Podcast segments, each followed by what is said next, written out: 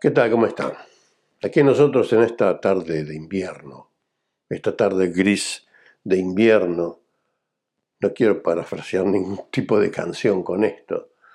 Eh, gris porque, bueno, porque está lloviendo, pero gris porque las noticias eh, recibidas eh, de parte del gobierno, del Estado, de la Premier, hoy por la mañana, mm, no dejan lugar para sonrisas. Eh, la premier de New South Wales, eh, Gladys Berejiklian, eh, dio a conocer las, el número de infecciones que se tuvieron el día de hoy, o sea, las últimas 24 horas, y, no son muy halagüeños, no es lo que se esperaba. Se estaba esperando tener algo mejor, más sustancioso, menos infecciones y las que hubiese habido de otra manera, pero lamentablemente no es así. Pero no quiero hablar de eso, no quiero hablar de los números. Eh, de los 44 eh, infectados que surgieron de, las últimas 24 horas, una gran mayoría de ellos estaban caminando por ahí, en las comunidades, mezclándose con todo el mundo, pasando al lado suyo. Y usted no estaba ni enterado de que había personas infectadas por ese lugar.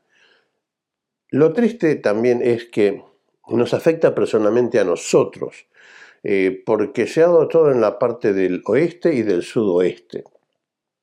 Es el lugar donde eh, entre los 30 y 40 años pasados eh, particularmente se había asentado la comunidad de habla hispana. Al punto de que en ese área, estoy hablando del área, bueno, usted que no vive en Australia, no vive en Sydney, no conoce, pero es el área de Fairfield, Bosley Park, Bosley Park donde está el gran club italiano Marconi, donde todos hemos ido allí eh, por un partido o por pizzas o por comida típica o por alguna fiesta. Eh, fuente de infección. Eh, toda esa área en esa época estaba poblada de, de, latinos, de hispanohablantes, donde se escuchaba nuestra música y usted andaba por las calles y escuchaba a la gente hablar su propio idioma y eso le traía un, recuerdo grato. Bueno, se fue disipando con el tiempo, ese área ahora eh, fue cambiando, la gente nuestra fue poniéndose mayor, los hijos fueron creciendo, se fueron moviendo a otros suburbios y bueno, el área fue, por decir así, copada por otras comunidades en este momento, eh, quizás este por la comunidad vietnamita, por la comunidad libanesa, eh, grupos de libaneses musulmanes, grupos de libaneses cristianos, eh, o otra gente llegada del área de Siria, de Turquía, cosas así. Ese tipo de comunidad se asentó en el lugar. Lo comento por el hecho de que allí es donde comenzó esta gran explosión de la pandemia. Dice, ¿cómo? Claro, eh, para los que no pertenecen a nuestro grupo étnico o grupos étnicos en general, hay cosas que no comprenden. Eh, y estoy hablando de una cosa muy natural. Dice, fundamentalmente esta expansión se está dando en los grupos familiares.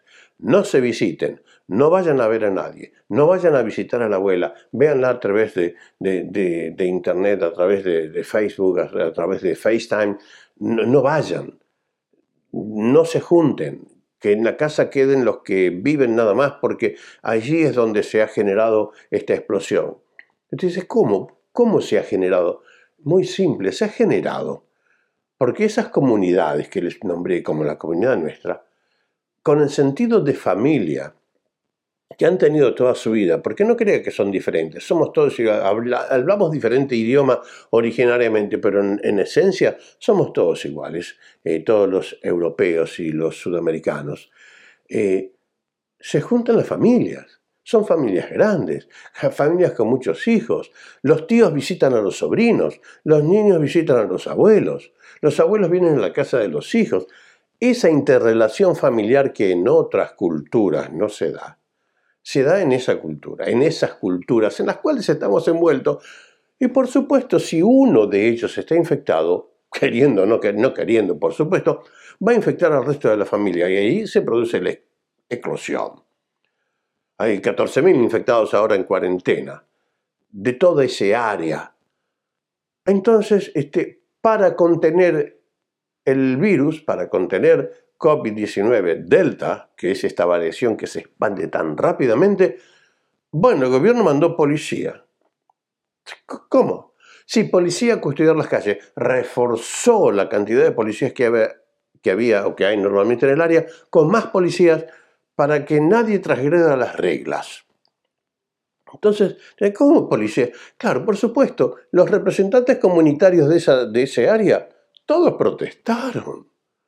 Todos dijeron, pero no es cuestión de contener a la gente, de poner la policía enfrente de, la cara de la gente que está caminando, es cuestión de contener el virus, no de contenernos a nosotros. Además, y tienen razón, el virus no provino de nuestras comunidades, de ese sector del oeste, vino del otro lado vino de Bondi Junction, de la gente de otro poder adquisitivo, de los que no son inmigrantes. De allí vino el virus. Y a nosotros nos ponen policías. No pusieron policías allá. ¿Por qué cuando en North Beach donde vive otra clase de gente que puede vivir mejor, tuvo la infección, cerraron el área, pero no pusieron más policías? ¿Por qué las ponen acá? ¿Por qué nos tratan como delincuentes? Y tienen razón. ¿Por qué? Porque hablamos diferente idioma.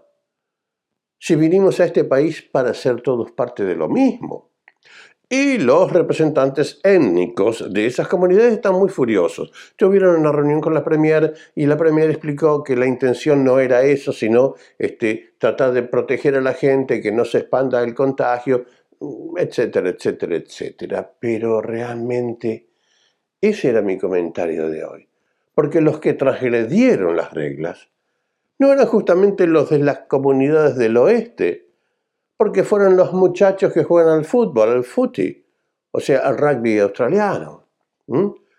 Fueron ellos los que estuvieron la fiesta, donde hubo 13 de esos jugadores, una gran fiesta que hicieron en un departamento especial, cuando no se podía hacer la fiesta. Y claro, algún vecino llamó, la policía llegó, empezaron a desparramar, como dicen, como ratas, salieron corriendo todos. Hasta uno, el más famoso, se metió debajo de la cama. Debajo de la cama para que la policía no lo encuentre. Lo encontraron, por supuesto. 50 mil dólares de multa a cada uno, 30 a otro. Miles de dólares estoy hablando.